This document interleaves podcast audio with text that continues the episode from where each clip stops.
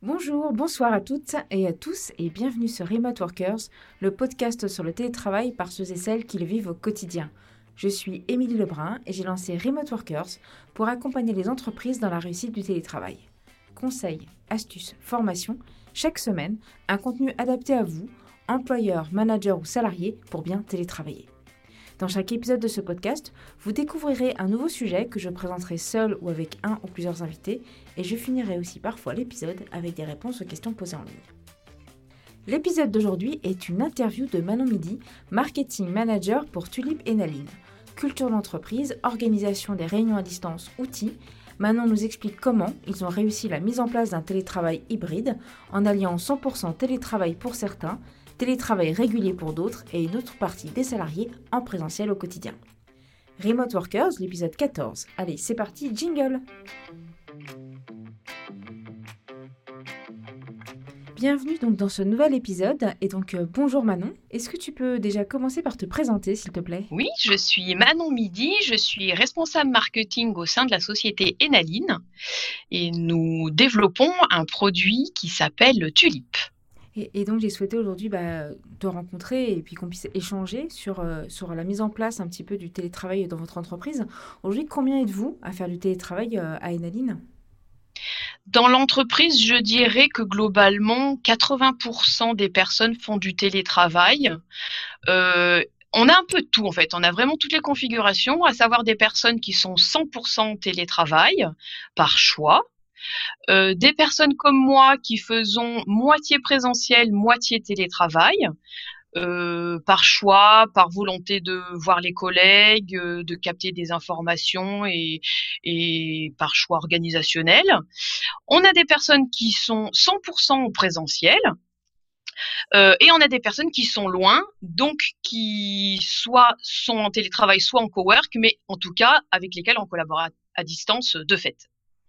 Et, c'est pour ça que vraiment, je suis ravie de t'interviewer aujourd'hui parce que je trouve ça hyper passionnant de voir comment vous arrivez à mixer, ce qui n'est pas toujours facile et ce que les entreprises ne voient pas forcément comme facile ou voire même possible, de mixer bah, des profils qui sont en 100% télétravail, des profils qui font un petit peu du télétravail régulier et des profils qui viennent sur le bureau. En fait, ce côté un peu hybride, je veux dire, où chacun se rejoint en fonction de ses besoins, ses préférences sur les géographiques.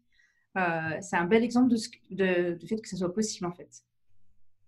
Oui, alors clairement, c'est clairement possible, euh, ça peut marcher.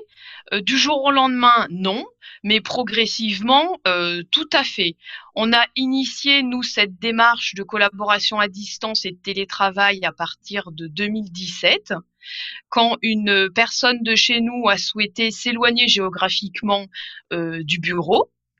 comme on continue, comme on voulait continuer à collaborer, on s'est dit qu'il fallait trouver des moyens et donc, en fait, du coup, c'est cette volonté vraiment de trouver des moyens qui nous a euh, poussé à chercher des outils, pour euh, pousser à trouver des, des bonnes méthodes pour que ça fonctionne.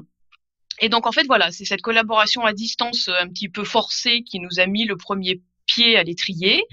Euh, après, on a eu la volonté, euh, même au sein des, des personnes euh, euh dans l'agglomération, enfin, dans notre euh, entreprise Rhône-Alpine, euh, de vouloir faire un jour de télétravail, parce que pour éviter les bouchons, pour simplifier la vie un petit peu familiale et professionnelle. Et puis, ben après, avec confinement oblige, on y est tous passés. Et maintenant, euh, on a laissé le choix aux personnes de faire un petit peu ce qu'elles trouvent le plus efficace pour elles. Et voilà, c'est comme ça qu'on est arrivé à cette euh, méthode un peu hybride où chacun euh, s'organise en fonction de sa vie familiale, de ses préférences. voilà. Ok, vous avez vraiment donné la, part enfin, aux besoins de chacun. Donc, en fonction de chacun, la façon dont on a envie de pratiquer le télétravail, c'est libre dans l'entreprise. C'est en fonction de son profil, en fonction de son métier, en fonction de peut-être de sa maturité sur son poste. Tout à fait. Alors de toute façon, si on veut que ça marche, comme tout, il faut pas forcer. Hmm. Donc euh, moi, ce sont pour des raisons euh, perso et pro que je fais un petit peu des deux. Si on m'avait dit tu ne fais que du télétravail, je pense que ça ne m'aurait pas satisfait. Il y a des personnes qui ne souhaitent pas revenir en entreprise et il faut respecter leur choix. Donc c'est vraiment en laissant libre choix aux personnes qu'on obtient, comme d'habitude, le meilleur d'elles-mêmes. Donc euh, donc voilà. Donc l'entreprise, en tout cas, la direction de l'entreprise veut vraiment laisser euh, aux salariés le, choix, et ça, c'est vraiment admirable. Est-ce que tu penses que c'est déjà en premier lieu lié euh, aux valeurs de l'entreprise dans laquelle tu travailles? En gros, c'est les valeurs de l'entreprise qui ont rendu possible euh, ce, passage en télétravail bien avant le confinement? Complètement. pour moi, le télétravail, si on veut qu'il fonctionne, il y a deux éléments qui sont clés. ce sont la culture et des outils si on n'a que la culture mais pas les outils, ça ne peut pas. Si on n'a que les outils et pas la culture, ça ne marche pas. Chez Enaline, euh, les valeurs agiles sont euh, dans toutes les personnes qui, participent euh, et qui apportent leurs valeurs au, sein de l'entreprise. Ça fait vraiment partie de, de l'ADN de Enaline. Et en fait, c'est cette, ces approches agiles avec toutes les valeurs clés qui nous ont permis de faire en sorte que ça fonctionne. Donc, par exemple, dans les approches agiles, on a en premier lieu la confiance. Si on n'a pas confiance en l'équipe et en chaque personne, ça ne marche pas. Il faut vraiment qu'on croit que euh, ça peut fonctionner et c'est cette base qui fait que ça marche ou que ça ne marche pas. La deuxième valeur, euh, agile également, c'est l'engagement on sait que les, euh, que, enfin, moi je sais que mes collègues et mes clients savent qu'ils peuvent compter sur moi. Donc c'est lié complètement à la confiance. Il y a également l'adaptation. Donc euh, bah là, une fois encore, avec le confinement, on a été euh, poussé dans nos dans nos fondements d'adaptation complètement. et c'est cette capacité à se remettre en question et à trouver un palliatif pour que ça fonctionne euh, qui contribue euh, voilà au fait au fait que ça marche. Et euh, la quatrième valeur euh, d'énaline qui fait que ça marche, enfin qui fait que le télétravail fonctionne, c'est l'entraide. Oui, on va avoir des moments de doute. oui, on va avoir des outils pour lesquels on ne saura pas les utiliser. Il faut qu'on accepte de passer du temps pour de la formation, pour de l'accompagnement. Et tu as, l'impression que le, télétravail euh, facilite justement ce travail d'équipe au contraire, ça ne facilite pas le travail d'équipe? C'est plus compliqué, hein, le fait de ne pas être tous dans un même bureau? Euh, Oui, clairement, le présentiel euh, est plus simple plus simple parce que on a du langage corporel, on a une communication non verbale qui fait qu'en tant qu'humain, on communique également avec ça. Euh, quand je suis en visio, que je vois des personnes, je ne les vois pas aussi bien qu'en vrai. Une mimique, euh, une incompréhension sur un visage est évidemment plus lisible en présentiel. Ou par exemple, euh, un brainstorm euh, avec des objets à manipuler, avec euh, des écritures sur des tableaux où on a chacun un stylo et que on va écrire ensemble sur un matériel, c'est quand même plus simple. Par contre, si on a cette base de collaboration et cette habitude de, collaboration, on peut arriver à, tenter autant que faire se peut de reproduire ce type de collaboration avec des outils modernes euh, adaptés. Mmh.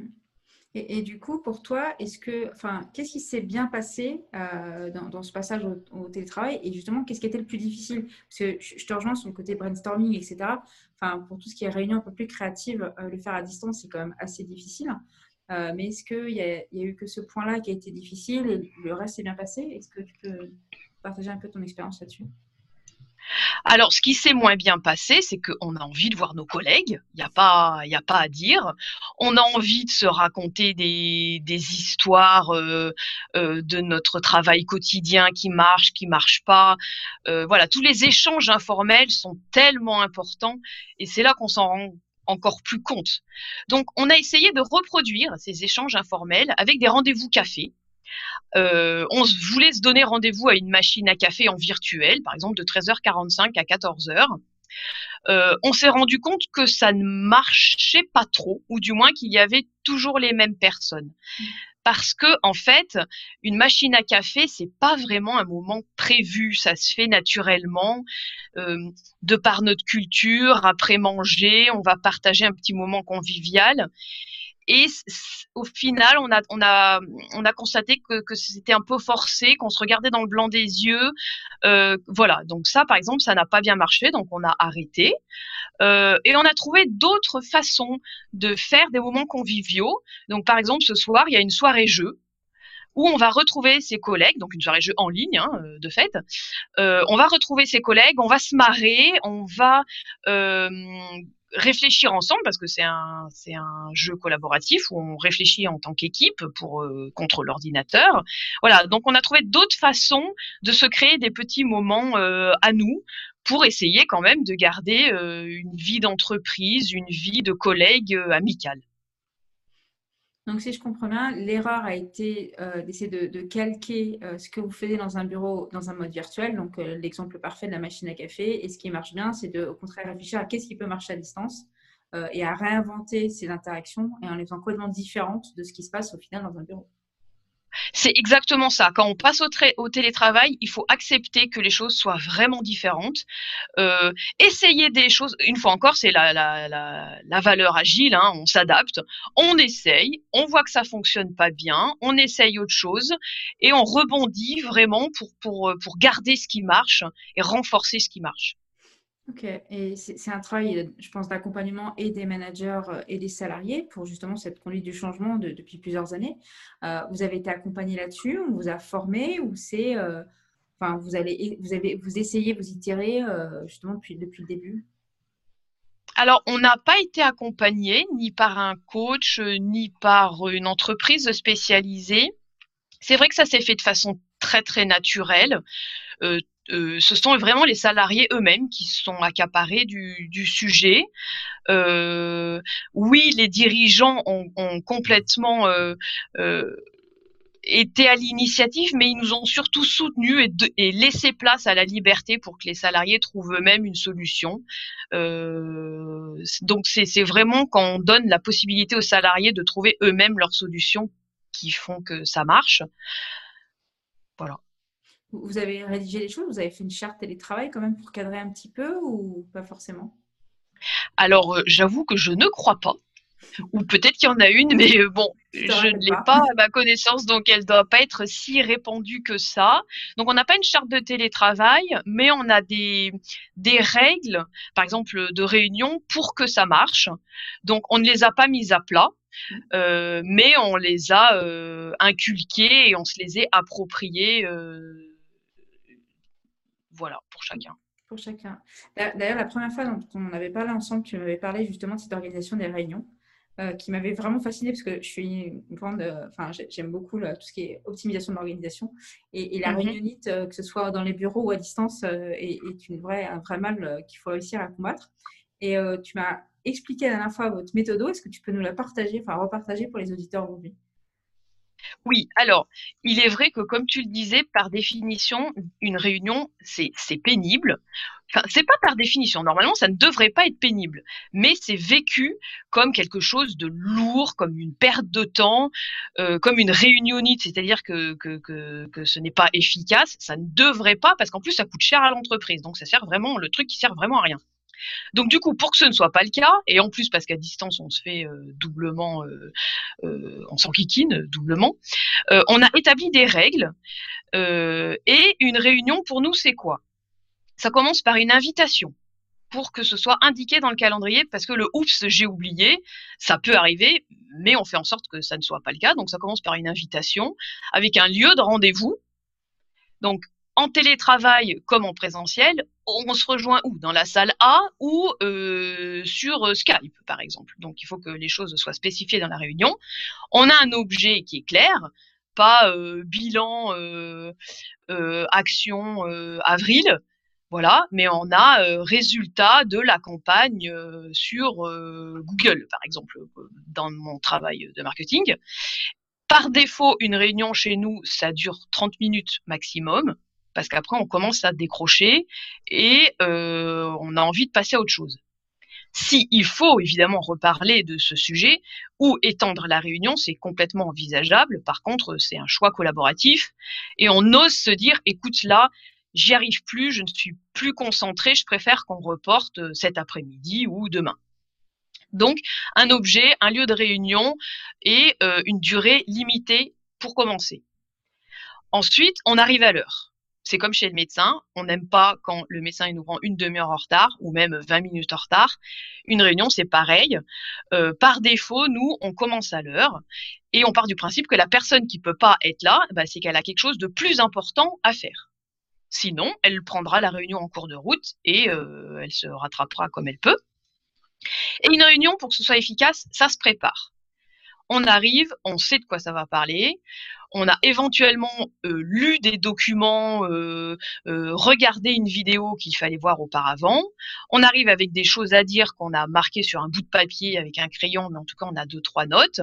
Parce que l'objet de la réunion, c'est de prendre des décisions. Et c'est pour ça qu'il faut qu'elle soit courte et que collaborativement, on veut faire avancer le projet. Donc, il faut que les choses soient cadrées et on ne quitte pas une réunion sans qu'on se soit dit la prochaine étape, c'est ça, et on se revoit à telle date. Et en complément, en présentiel, on avait instauré euh, une, petite euh, règle entre nous qu'on qu'on appelait la théorie des deux pieds, à savoir si je suis fatiguée par la réunion, si je vois que je n'apporte pas de valeur à la réunion ou si elle ne m'en apporte pas, j'ai le droit de quitter la pièce et de retourner à mon travail parce que pour l'entreprise, ça a plus de valeur que je fasse vraiment ce que je tente de faire discrètement dans une réunion, comme c'est souvent le cas, plutôt que de faire semblant. Donc, ils ont la carte magique de je peux sortir si je le souhaite de la réunion j'ai le droit, c'est pas que euh, les personnes sont inintéressantes, c'est que voilà, je ne suis pas dans une disposition où je sers à quelque chose, où j'apprends quelque chose, donc je vais servir mon entreprise mieux en faisant autre chose. Et, c'est là où il faut avoir euh, la, la, valeur dont on parlait tout à l'heure de la confiance, euh, etc. Parce que c'est quand même, enfin, faire preuve d'une vraie confiance pour le collaborateur, de lui laisser la carte de bah, si tu te sens pas, enfin, si tu sens que tu as une autre priorité, vas-y, fais-le. Euh, alors que généralement, tout le monde se sent obligé bah, de participer, de rester euh, ou d'inviter la moitié de la, boîte, parce qu'on a l'impression que chacun doit participer à la réunion, alors que tout le monde n'a pas forcément sa place. Mais, Tout à fait. Pour en arriver là, il faut une confiance vraiment poussée et un, non-jugement euh, évident. quoi. C'est ça. Oui, oui. ne pas juger ses collègues et que la personne qui présente la réunion ne se sent pas non plus mal de voir certaines personnes s'en aller au milieu de sa présentation. Alors, je vais pas dire que ça fait pas bizarre quand même, hein, parce qu'on peut pas s'empêcher. Voilà. Non, mais même les deuxième et troisième fois, on peut pas s'empêcher de se dire est-ce que je raconte, est-ce que ce que je raconte est vraiment intéressant? Mais après, on va voir la personne et on cherche à comprendre. Et bah, il y a une urgence client où euh, euh, le sujet était trop décalé, où elle n'était, elle ne comprenait pas ce qu'on racontait. Donc effectivement, c'est pas la peine de la forcer. Euh. À participer à la réunion. Voilà. Et, vous imposez comme ça des, horaires euh, pour, euh, pour placer ces réunions dans la journée, parce que comme il y en a qui sont en télétravail, euh, il y en a tout le monde n'a pas forcément les mêmes horaires, il y en a qui vont chercher des enfants à l'école, etc. Est-ce que du coup, il y a une sorte de consensus général dans l'entreprise pour les heures de réunion, ou c'est en fonction de la dispo sur l'agenda? Euh, les deux. On a des réunions qui sont fixes. Euh, par exemple, les différents services de l'entreprise, euh, R&D, marketing, commerce, etc., font des stand-up quotidiens. Donc là, c'est un quart d'heure pour faire le point. Euh, on fait en sorte d'être là parce qu'on a des choses euh, à partager avec les collègues. Après, si de suite il faut qu'on s'échappe, euh, on peut. Mais c'est vraiment des réunions qui sont quand même clés hein, pour faire avancer le projet. après, c'est vraiment en fonction des horaires de chacun. Bon, autant que faire se peut, on pose pas des réunions à 20h30 parce qu'il est quand même fort probable que pas grand monde ne soit là.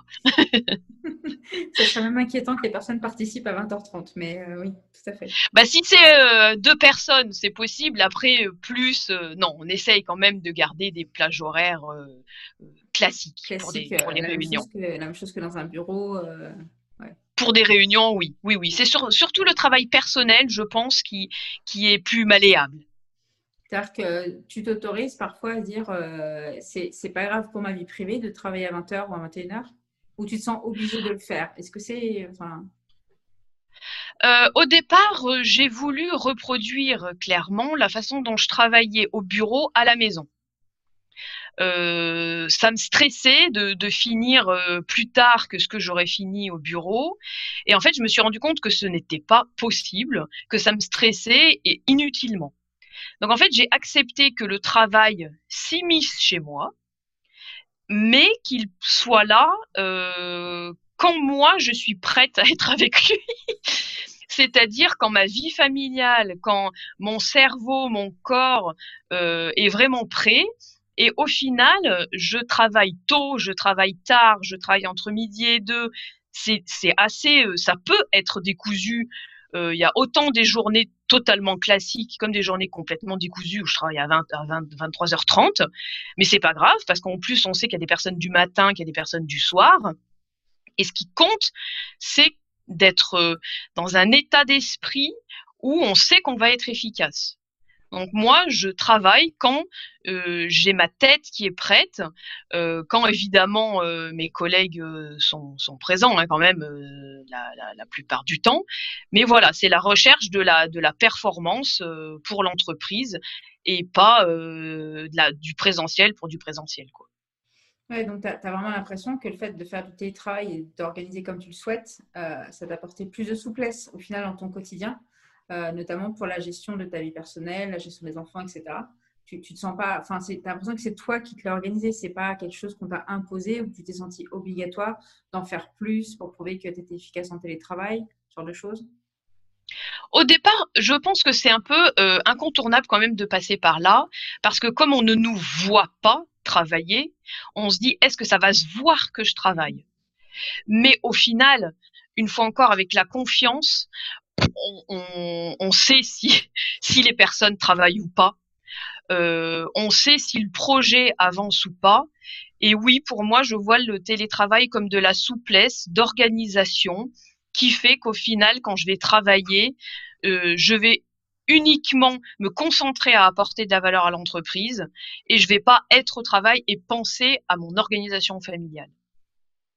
Ok. Et tu as une recette secrète un peu comme ça pour réussir à, j'avais dire, à, réussir à pas trop travailler euh, et, à pas trop penser, enfin réussir à équilibrer tout ça en fait.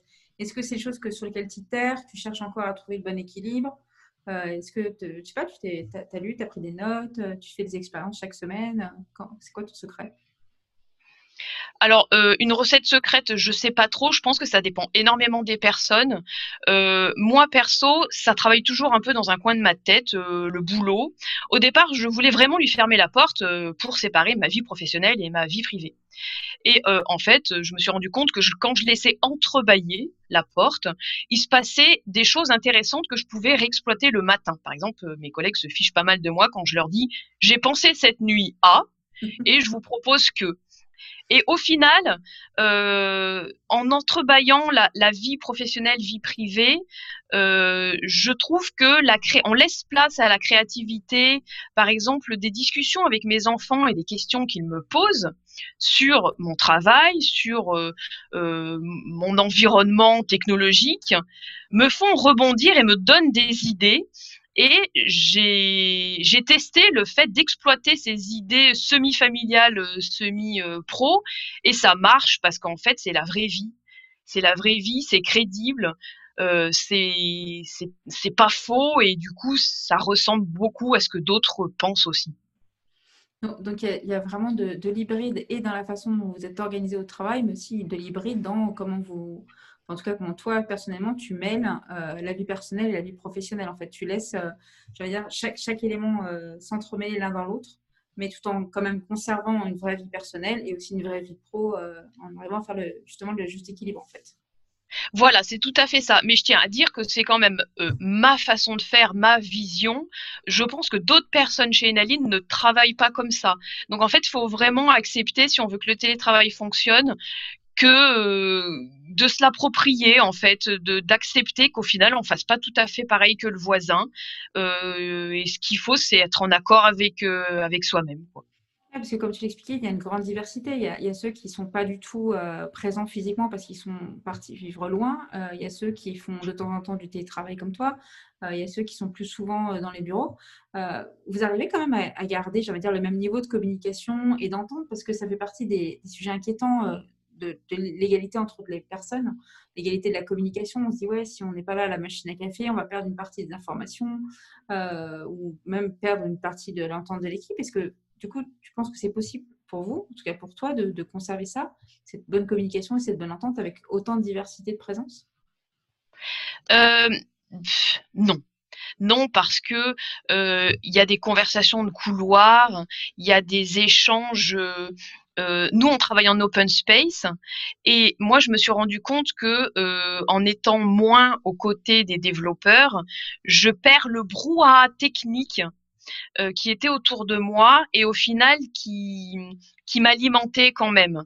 Donc on s'est rendu compte lors de notre rétrospective que c'est ça qui manque le plus à chacun quand même, c'est ce, ce partage interservice. À l'intérieur d'un service, d'un avec ses collègues très proches, on arrive à garder le contact parce qu'on collabore au quotidien. Mais avec les autres, il faut aller faire la démarche d'aller chercher de l'info et de la pousser et au final, les gens ont besoin de se sentir euh, entourés des autres services pour voir où va l'entreprise dans son ensemble. Donc, je pense qu'il y a quand même une, attention à porter, euh, à, conserver tout le monde dans le même bateau quand même. C'est-à-dire qu'en en, gros, les personnes qui font partie de ton équipe que tu côtoies au quotidien, vous avez à peu près la même communication, mais beaucoup moins avec ceux qui pouvaient bah, percevoir des petits bruits, des petits, en vous observant en fait, qui vont plus avoir accès à cette information-là. Et donc, forcément, si on est en télétravail, on doit apporter un effort ou une réflexion de mm. comment on leur donne cette information-là, alors qu'ils ne peuvent pas savoir directement, en fait, c'est ça. Tout à fait, tout à fait. Et il faut vraiment faire l'effort de à la fois aller la chercher et à la fois de la pousser. Donc moi, de temps en temps, je vais voir mes collègues en, disant, est-ce que tu sais où on en est sur tel projet? Oui, ok, très bien. Non, je veux bien que tu me prennes cinq minutes, on se fait un Skype et on se le redit. J'échange avec mes collègues de l'informatique qui, sont un service connexe, avec lesquels je n'ai pas d'interaction directe, mais eux ont besoin de savoir ce qui se passe de façon plus globale dans l'entreprise, euh, où on va globalement, on est quand même tous dans le même bateau, globalement, on, va où tous ensemble? On a besoin de cette vision d'entreprise quand même, euh, il faut quand même vraiment veiller à la partager. Et, vous la partagez comme ça euh, avec des petites réunions informelles? Et, Ou est-ce que vous avez un intranet ou d'autres outils euh, qui vous servent à partager? Parce que dans les entreprises qui font du télétravail, généralement, il y a, des personnes qui documentent énormément, qui font beaucoup plus d'écrits. Vous avez des choses comme ça en place chez vous ou Oui, oui, oui, on fait des petits bilans hebdomadaires. Chaque département fait, fait un, minuscule résumé des actualités. Donc ça, c'est vrai que c'est très bien parce que en quelques dizaines euh, de petits points, euh, globalement, on sait où on en est sur tel projet. Euh, par contre, c'est de la lecture, donc c'est pas toujours lu déjà. On peut rater l'information ou on a la flemme. Donc on fait en complément des points mensuels en visio où on redit un petit peu les mêmes choses et puis on fait une petite rétrospective sur nous tous euh, pour essayer de, voilà de, de, garder tout le monde sur euh, sur la même euh, longueur d'onde. Et puis moi perso, je vais chercher les gens aussi avec lesquels j'ai pas conversé depuis longtemps pour m'assurer qu'ils savent où je vais. Et donc c'est toi qui vas aussi instinctivement créer l'occasion avec des collègues pour leur pour leur transmettre de l'information. Oui, oui. Ok. Parce que j'ai euh. besoin de savoir qu'ils savent. oui, tu, as besoin de t'assurer que chacun a bien eu accès à l'information parce qu'ils ont peut-être besoin dans leur quotidien. Euh. Et, Ne serait-ce que pour être bien dans l'entreprise. Oui, de pouvoir avoir une vue plus globale, plus macro de euh, qu'est-ce qui se passe, où en sont les projets, sur quoi les autres collègues travaillent, ce genre de choses en fait. Tout à fait. Vous avez euh, d'autres outils comme ça, d'autres réunions euh, un peu spécifiques où tout le monde va s'entremêler ou, euh, des outils enfin, que tu penses qu'il pourrait être intéressant de partager aujourd'hui? Alors, comme je disais, le télétravail, c'était de la culture et des outils. J'ai noté pendant le confinement autour de moi énormément de personnes qui n'avaient pas les bons outils.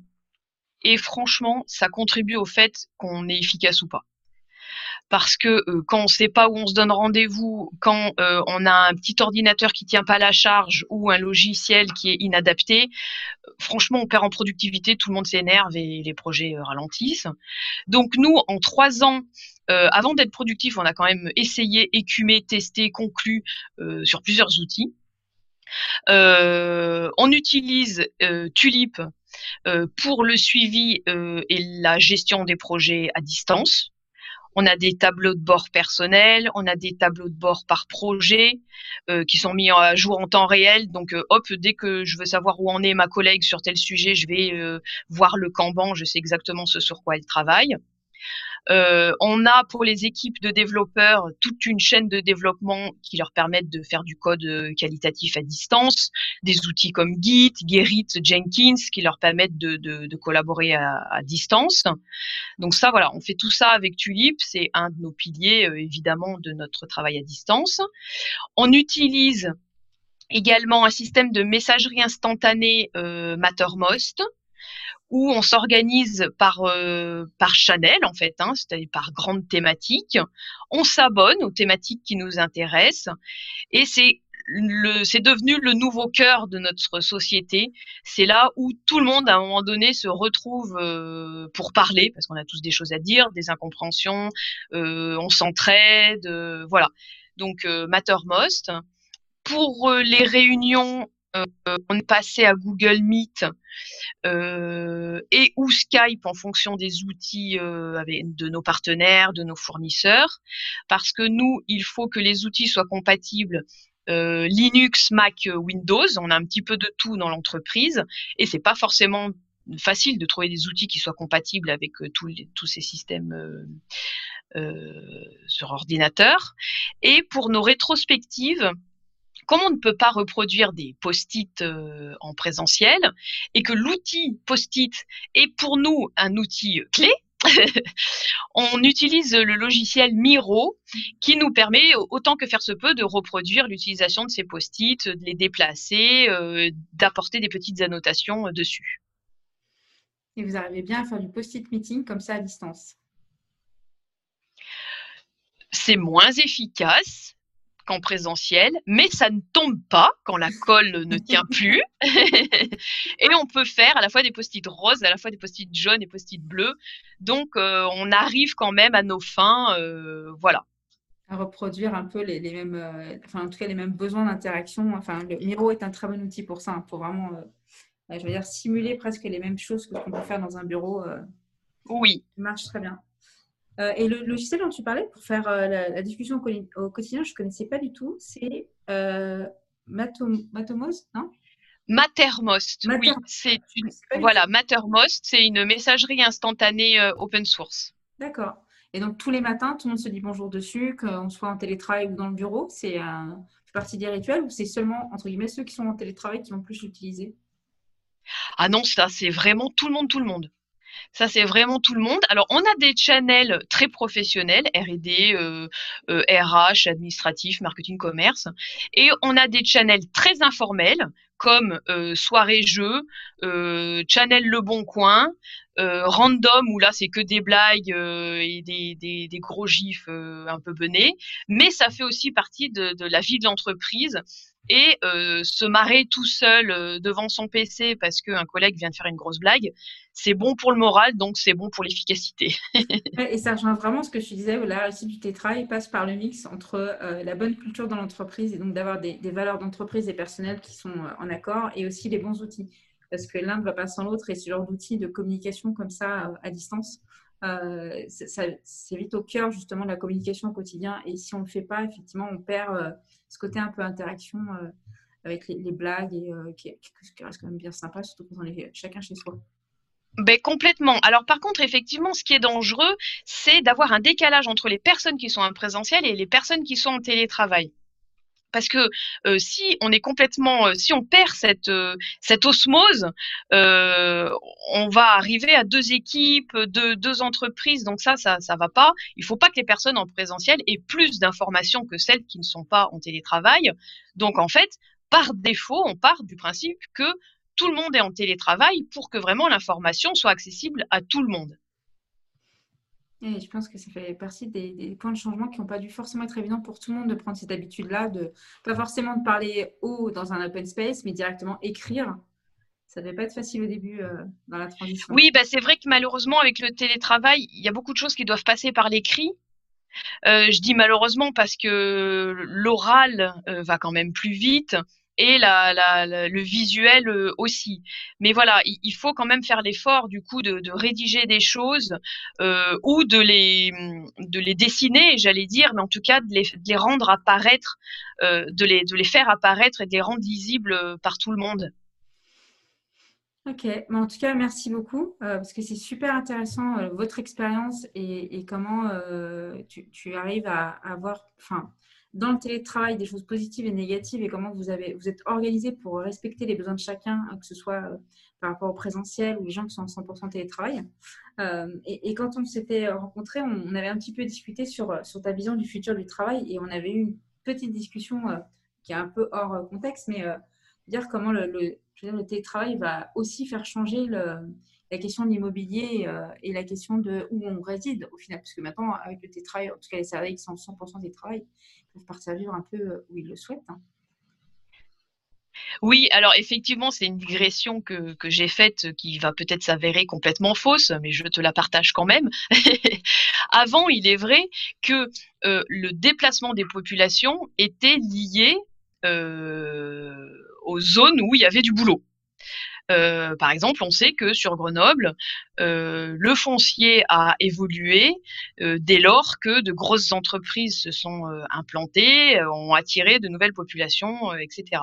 Et on voit qu'en France, il y a encore des zones géographiques, des régions qui sont moins peuplées parce qu'il y a moins de travail, il y a moins d'activité économique. Mais je me dis que grâce au télétravail, bientôt, on va pouvoir travailler de partout sur le territoire, ou même euh, sur le territoire français, ou même européen, ou même international, et qu'on va pouvoir appartenir à une entreprise française euh, dont le siège social est à Brest, mais travailler à Aix-en-Provence, par exemple, ou euh, que du coup le rassemblement des personnes ne va plus être forcé et moins lié à la localisation géographique de l'entreprise. Mmh, on verra si mmh. Voilà, on verra si, si mes enfants confirment ou pas euh, cette tendance.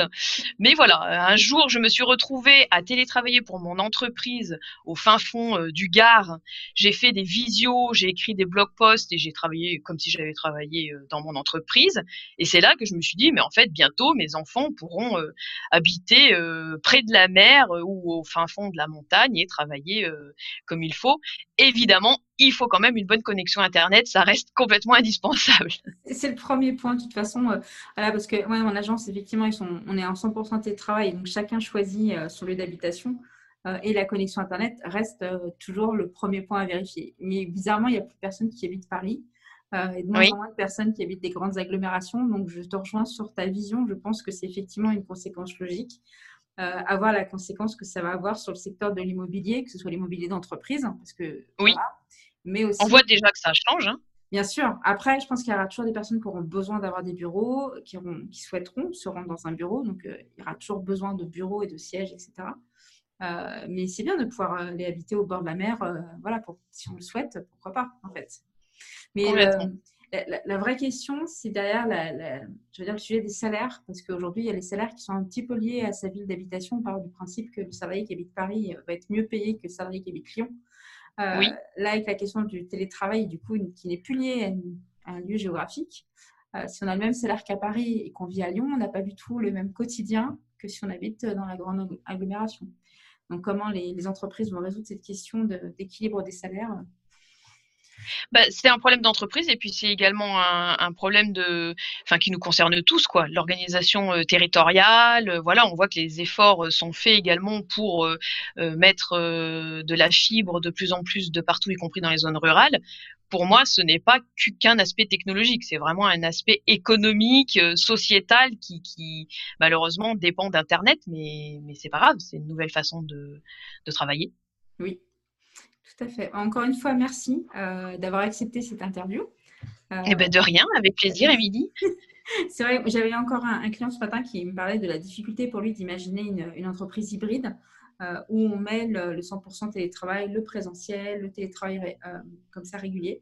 en tout cas, voilà, ton entreprise est un bel exemple de, réussite et que ça peut fonctionner si on a la bonne culture, les, dire, les bonnes valeurs individuelles et collectives et puis aussi les bons outils, bien sûr. Oui, tout à fait. Merci beaucoup. Eh ben de rien, Milly. Et voilà, ce numéro 14 de Remote Workers est déjà terminé. Si vous avez aimé cet épisode, n'oubliez pas de vous abonner pour recevoir les prochains épisodes et envoyez-moi vos questions ou vos commentaires depuis le site remoteworkers.fr. À très bientôt!